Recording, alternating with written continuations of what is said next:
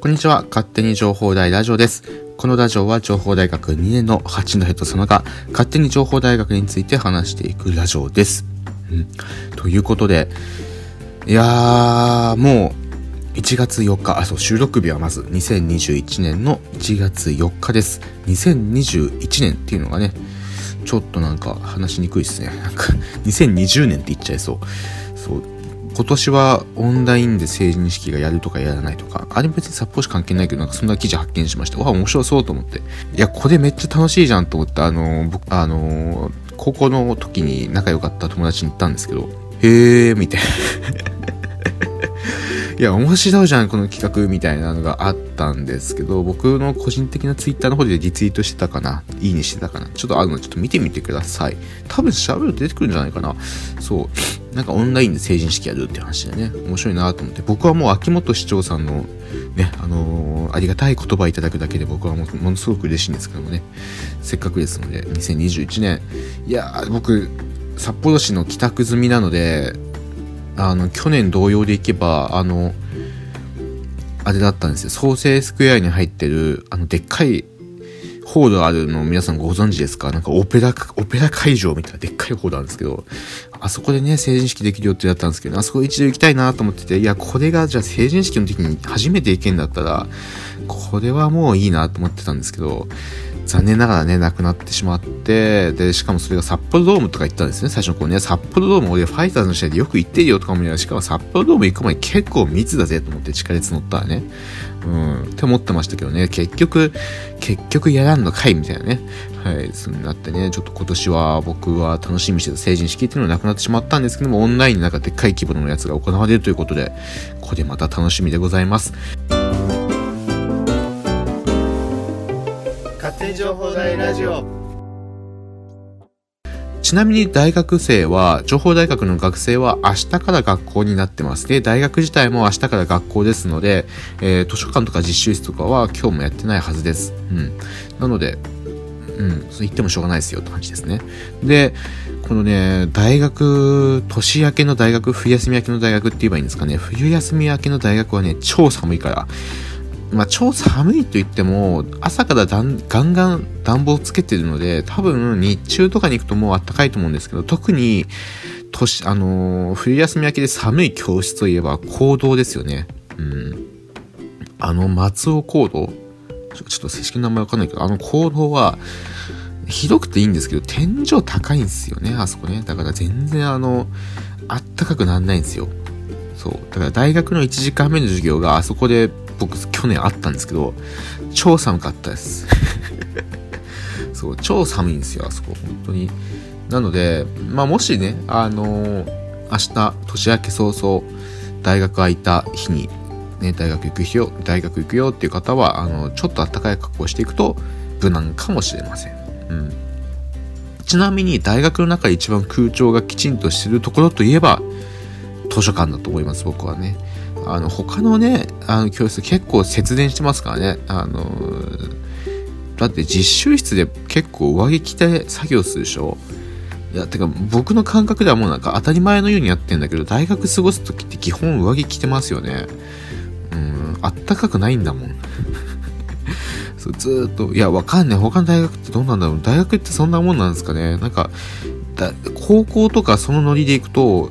ジャンバー脱ぐじゃないですか、普通に考えて。で、帰る時に着て帰るんですけど、大学って、情報大学の場合はもうなんかずっと寒いから、基本着てます。夏も暑いよね。夏なんかも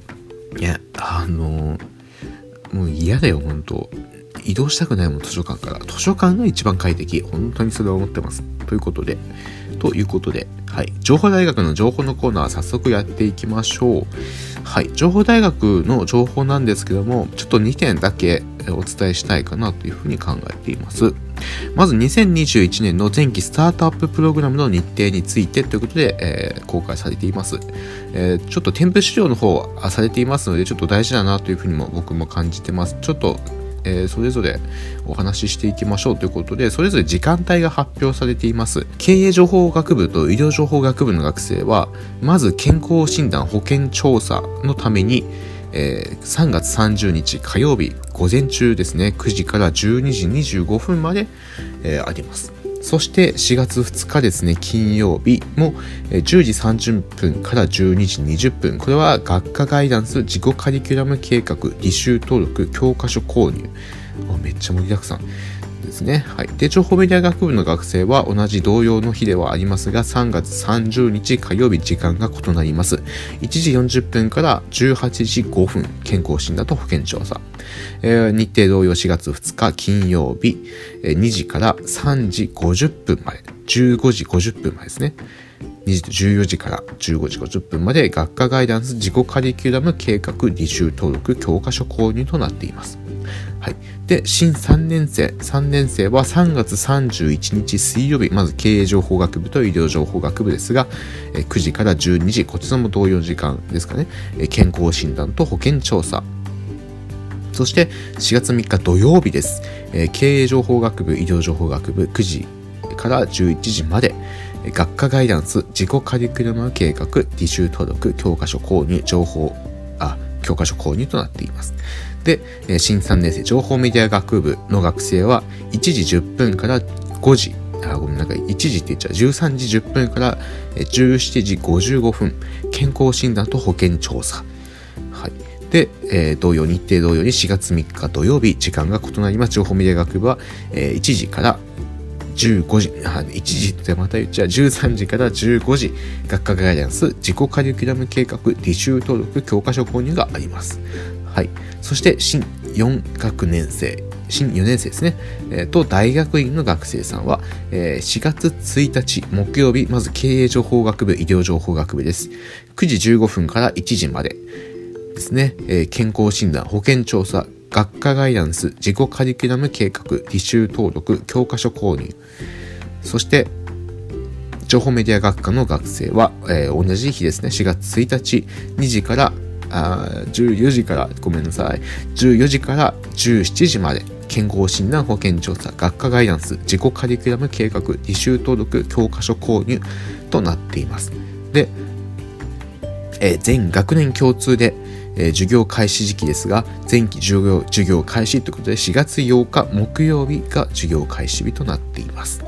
はい。ですので、春休み明けの一番最初の授業は4月8日木曜日ということにはなりますが、その前にスタートアッププログラムで健康診断とか大事なことたくさんありますので、そちらの情報を見逃さないようにしてください。多分各クラスで Gmail とか LINE とか Slack とか Facebook グループがあるクラスに関しては多分連絡が来るんじゃないかなというふうに思いますので、えそちらの情報を確認するようにしてください。はい。そして、そして、そしてです。2020年度小学生募集について第8報ということで、えー、紹介されています。一般財団法人 TCS 小学会小学生募集についてということで添付ファイル2つございます。そちらの方各自ご覧、えー、確認するようにしてください。以上、情報台の情報のコーナーでした。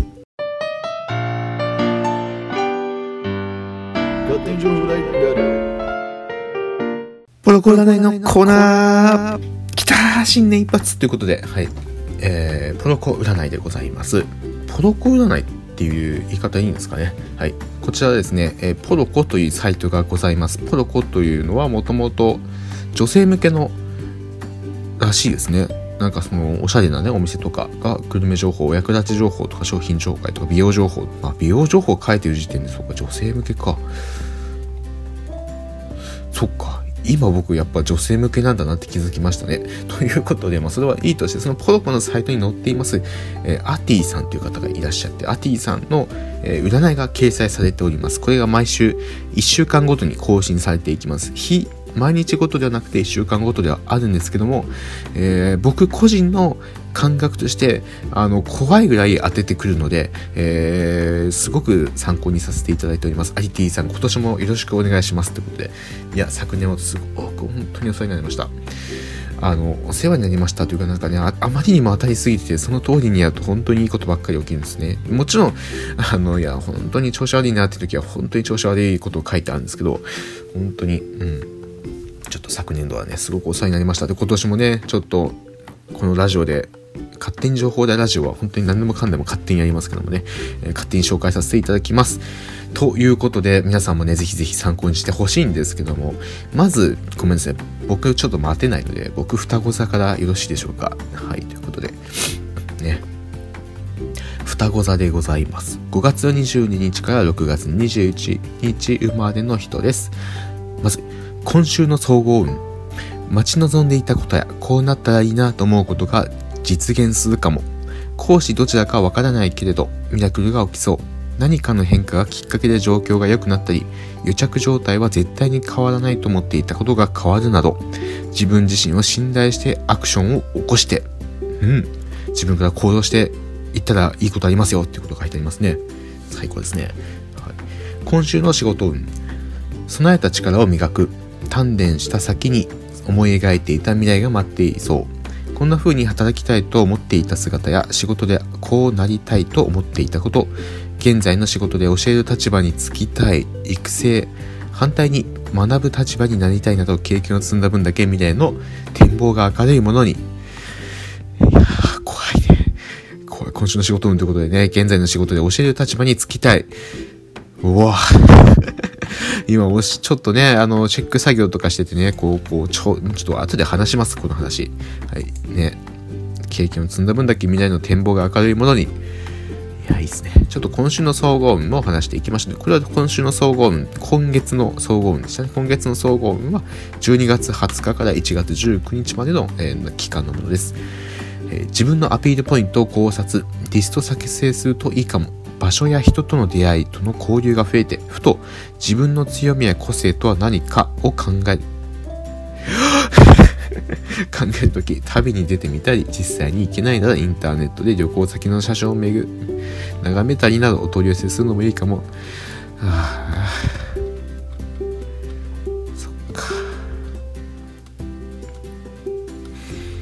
いやー、本当に怖いですね。あのー、12月20日から1月19日っていうのが、まあ、今月の総合運って書いていて、場所や人との出会いが交流が増えて、っていうのはまあいいとして自分の強みや個性とは何かを考える時と出ています。そう自分の強みや個性とは何かっていうのを実は前回の放送で考えてじゃあ僕はこういうことやりますっていうのを言ったんですね。それで目標を立てました。うん。いやー、やだな、本当にこれ。これもちょっと後で話しましょう。はい。ね。はい、ということでした。そしたらせっかくですので、僕を、ね、双子座だけではなくて、えー、お羊座の方もちょっと今回ご紹介させていただきたいなというふうに思います。はい。お羊座です。お羊座は3月21日から4月20日生まれの方になります。今週の総合運です。あたりの状況や、お、これは何ですか？よ、よごとっていうんですか？よごと。あたりの状況や政治ですね。あたりの状況や政治を読みつつ、えー、動こうと考えると最善なのかがわからないとき、深呼吸をして冷静に自分の状況を考慮して願う未来にぴったりの選択をしよう。昨年に一時決めたけど、やっぱりやめようと判断するのもあり、転換や考え方が切り替わることを自分に許可して、はい、今週の恋愛運、ポジティブポジティブな選択をできそう。あちらこちらから口説かれて迷ってしまう方もいそう。それならば、一番自分が幸せに感じる関係を選んでいこう。愛情だけじゃなく、経済的なことを考慮して入れ替え、入れて考える人も。離婚や結婚、同棲など大きな選択も自分が幸せを感じる中に決めて。うん、今週の仕事えー、麹孫王子の層。良い時ほど気を引き締めてかかろう。もう焼け話や投資の話の判断、取引先との商談、書類の確認など、日々きちんとできていることにミスがないようにするのが得策。袖を通すまでいかなくても、ただいつも通り思うだけでパーフェクトなあなた。はい。同じように今週の総合もいきます。今週の総合は12月20日から1月19日までの、えー、総合運です。はい。仕事や人間関係の負担が軽減、年末年始を満喫できそう。長期化していた案件が収束したりサポートのために負担を抱えていた時期から脱出できる星回り。3月生までの人は自分のペースに戻って心と体を休ませられる時。英気を養って仕事を始めからアグレッシブに。4月生までの人は判断力研ぎ澄まされて研ぎ澄まされて状況の細部まで見わせ見渡せる時。はいということでいかがだったでしょうか？ねあのー、羊座の皆さんどうでしたか？人によってはねやっぱり占いって合う合わないとか、まあ、そもそも私はあんまり占い信じないですっていう人も多いと思います。もうそれはもう自由です。僕はもうただ単純にあまりにもこのアティさんの占いが合っているという、うん、本当に人生でねあの一番楽しみにしてるタイミングですね あの皆さんもぜひぜひね、占いチェックしてみるといいかもしれません。もし合わないという方はね、自分のね、占い探してみるのもまた面白いかもしれません。自分にめちゃくちゃピンと合うものあると思います。はい。ということで、以上、ポロコ占いのコーナーでした。